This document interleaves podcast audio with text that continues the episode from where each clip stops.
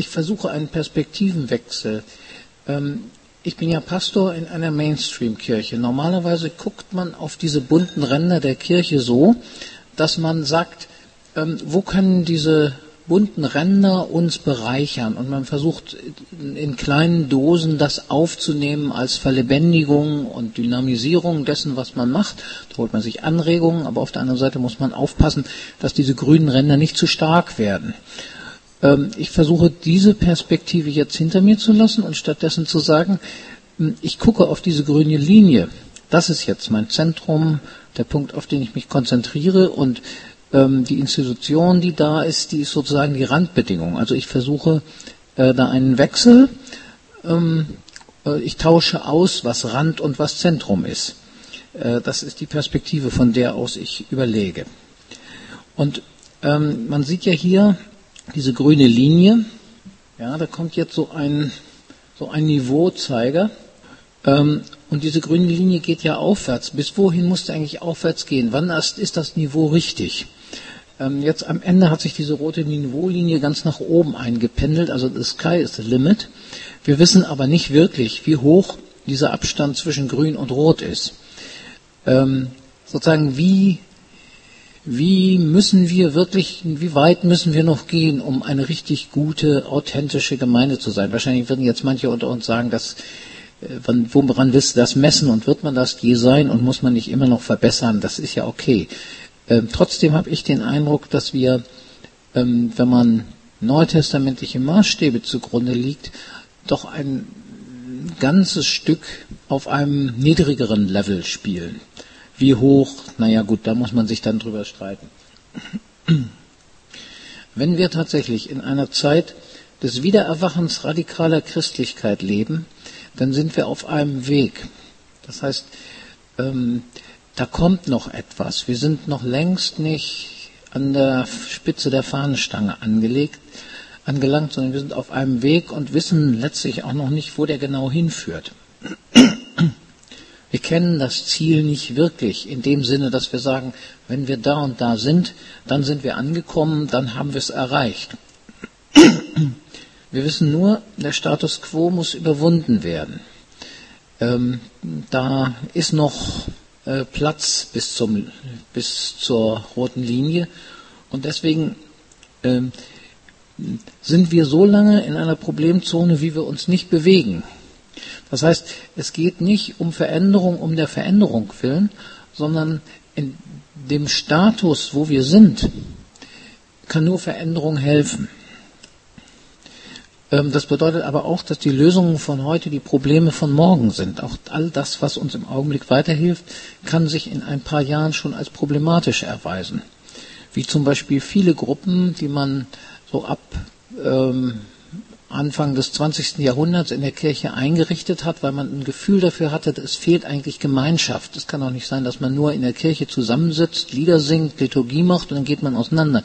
Es muss mehr Gemeinschaft geben. Und dann hat man Gruppen eingerichtet, äh, die aber dann oft ähm, im Laufe der Zeit eher zum Problem geworden sind.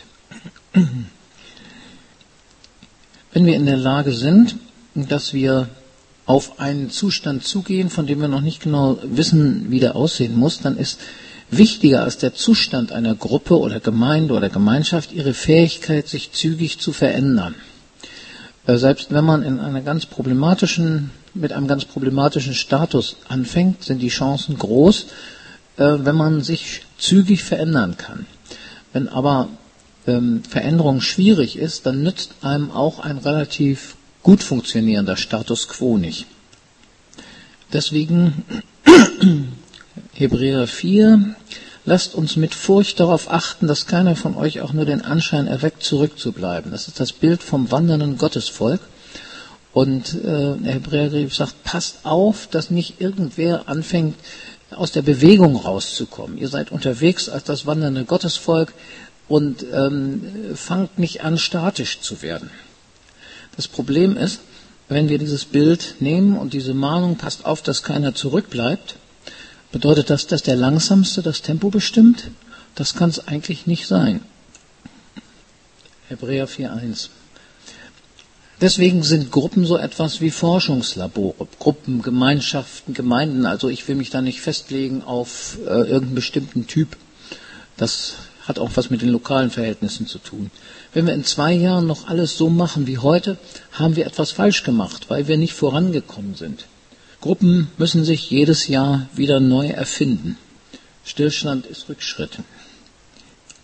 Wie also kann man Veränderungen in die Gene einer Gruppe aufnehmen, ähm, so dass nicht immer wieder mühsam eine Gruppe angeschoben werden muss und man sagen muss, jetzt haben sich die äußeren Verhältnisse verändert oder wir merken, bei uns stimmt irgendwas nicht, nur verändert euch doch bitte und alle sagen, ach warum denn eigentlich, war doch immer so schön. Wie kann man das so einbauen in den Konstruktionsplan einer Gruppe, ähm, dass das zu einem normalen Teil des Lebens wird, ähm, sich zu verändern. Die jetzt folgenden äh, Punkte sind erheben nicht den Anspruch auf Vollständigkeit. Das sind einfach so ein paar Sachen, die mir im Laufe der Zeit, im Laufe der Jahre ähm, über den Weg gelaufen sind. Also kontinuierliche Veränderungen und gelegentliche Revolutionen in die Gene einer Gruppe, Gemeinschaft, Gemeinde aufnehmen. Erstens, ähm, ein Innovationsmotor muss da sein und das ist normalerweise das Team. Wir haben es ganz häufig, dass Gruppen geleitet werden von einem oder von einem Ehepaar. Und das ist meiner Meinung nach zu klein.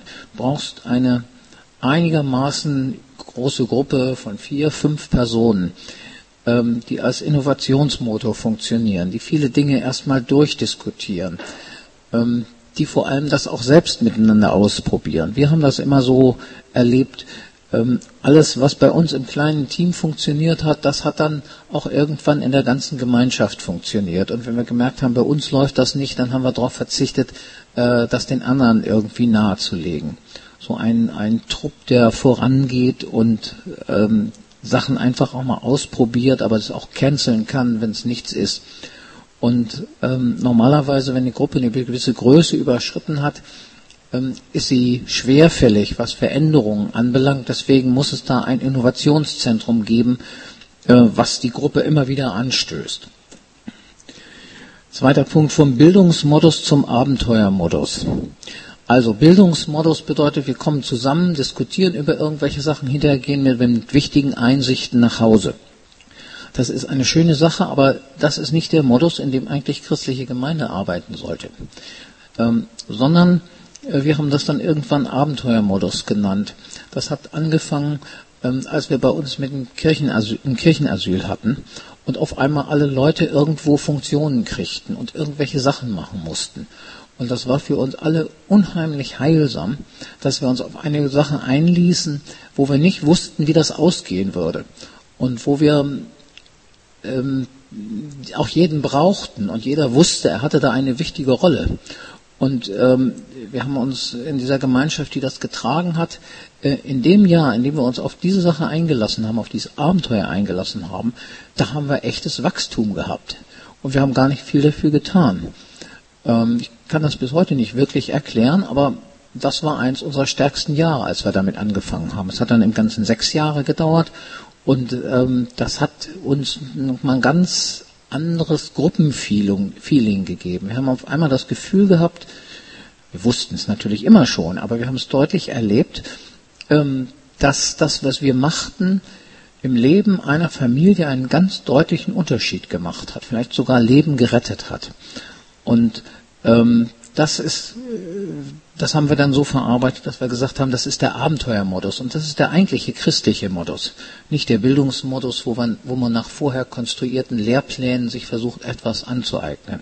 Der Bildungsmodus würde für mich zum Beispiel auch Bibelkreis laufen, ähm, was nicht heißt, dass ich nicht äh, von der Bibel her denke und dass ich ähm, nicht ähm, da ganz wesentliche und zentrale Sachen mir raushole, aber ähm, ein Bibelkreis, der nur einfach den Zweck hat, möglichst viel über die Bibel, über den christlichen Glauben zu erfahren, ist eben Bildungsmodus. Und Bildungsmodus, denke ich, äh, da müssen wir rauskommen. Dritter Punkt, Silos verhindern. Ich weiß nicht, äh, wer, wem dieser Begriff Silo was sagt. Der hat, äh, stammt ursprünglich aus der Wirtschaft, wo ähm, es oft dieses Phänomen gibt, dass verschiedene Abteilungen in einem Unternehmen ihre Privatkriege gegeneinander führen. Ähm, also ähm, der Vertrieb ärgert sich mit der Produktion rum, weil die Produktion das alles so schlampig herstellt und die Leute vom Vertrieb kriegen das dann ab und so, ja. Und ähm, so entstehen in vielen Firmen Silos und die können nicht gut zusammenarbeiten und auch die Leiter dieser Abteilungen, die kabbeln sich immer wieder und da leidet das ganze Unternehmen drunter. So gibt es auch in vielen Kirchengemeinden und Gruppen Silos. Ähm, da gibt es den Chor und es gibt ähm, den, den, Frauenkreis oder den Bastelkreis und es gibt die Bibelgruppe und, und es gibt die Jugendarbeit.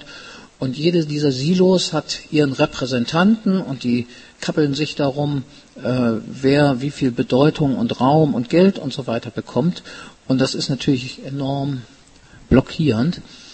Ähm, vor allem aber ist es so, wenn man anfängt, etwas zu verändern und versucht voranzugehen, dann gibt es irgendwo immer das Silo derjenigen, die das alles nicht mögen und äh, die ähm, Sand ins Getriebe streuen. Deswegen ähm, ist es ganz wichtig, gerade wenn man in einen Reformprozess eintritt, ähm, gut darauf zu achten, dass man Silos verhindert. Ich, es gelingt nicht immer, aber es ist schon eine ähm, wichtige Sache. Hm. Schließlich Schutzabstand zum Standardgemeindemodell. Über das Standardgemeindemodell haben wir schon gesprochen. Das ist unheimlich ansteckend. Einfach deswegen, weil wir alle in der Kultur des Standardgemeindemodells groß geworden sind, weil dieses Denken in uns allen drin steckt. Und in dem Moment, wo man da nicht einen gewissen Schutzabstand dazwischen legt, kommen all die Selbstverständlichkeiten ähm, auch wieder in diesen Neuanfang rein. Und ähm, deswegen da muss man, glaube ich, gut aufpassen, äh, dass da das nicht sofort wieder eingebaut wird. Ich kenne das so, dass dann gesagt wird, ja, da sind doch engagierte Leute und so und die machen doch was Neues und die könnten doch jetzt gleich mal dies und jenes auch mitmachen und dies und jenes übernehmen. Und ähm, an so einem Punkt habe ich mich immer hartleibig gezeigt, weil ähm, es geht nicht darum, dass das Neue, was da entsteht, jetzt äh, mit seiner Energie dazu beiträgt, dass das alt und müde gewordene noch eine zusätzliche und neue Runde drehen kann und darüber dann eben auch müde wird. So, Teil 2. Regelmäßige Reflexion. Man muss, ähm, wenn man so etwas Neues anfängt und auf den Weg geht, muss das einbauen, dass man regelmäßig Punkte hat, an denen man mit allen drüber redet, wo stehen wir jetzt ähm, was ist im letzten halben Jahr gewesen, wo wollen wir jetzt hin. Wir machen also nach alle halbe Jahr ungefähr so eine Art Planungsabend, ähm, damit es die, zu, zu, den Genen der Gruppe gehört, ähm, über so etwas nachzudenken, das nicht als selbstverständlich hinzunehmen, dass es eben immer so weiterläuft, sondern dass wir Veränderungen wahrnehmen und überlegen, wo es knirscht und ähm, dann gucken, wie es weitergeht, äh, bewusst entscheiden, so und so wollen wir es machen und Stück für Stück lernen dann auch diejenigen, die eher zögerlich sind, sich auf neue Sachen einzulassen, dass man das durchaus überlebt, wenn man mal was Neues macht. Und beim nächsten Mal ist es schon wieder viel einfacher. Äh, interkulturell arbeiten. Das ähm, habe ich normalerweise hätte ich das gar nicht so auf dem Schirm gehabt, aber ähm, eben durch das Kirchenasyl haben wir dann auf einmal äh, völlig ungeplant und ungewollt interkulturelle Erfahrungen gemacht und wir haben gemerkt, äh, wie gut einem das tut, wenn man ähm, einfach gezwungen ist, ähm, sich auch immer wieder gegenüber Menschen, die in einer anderen Kultur groß geworden sind, artikulieren muss. Das relativiert einfach ganz stark das, was man sonst so mitbringt. Und ich glaube, ähm, da unser Land oder dass unser Land im Augenblick sich in sehr multikulturelle Richtung entwickelt, ist äh, für uns als Gemeinde eigentlich eine ganz große und wichtige und tolle Sache. Das hilft uns unheimlich, ähm, weil wir da im, gegenüber zu anderen Kulturen eben uns nochmal neu formulieren müssen. Remixen. Ähm, man könnte es auch anders sagen. Klau, wo du kannst.